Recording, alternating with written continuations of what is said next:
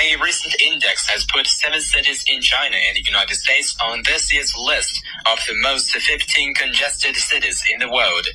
Last Friday, a seminar was held in Beijing to address traffic problems facing both of the world's top two economies. A recent index has put seven cities in China and the United States on this year's list of the most 15 congested cities in the world. Last Friday, a seminar was held in Beijing to address traffic problems facing both of the world's top two economies. A recent index has put seven cities in China and the United States on this year's list of the most 15 congested cities in the world. Last Friday, a seminar was held in Beijing to address traffic problems facing both of the world's top two economies.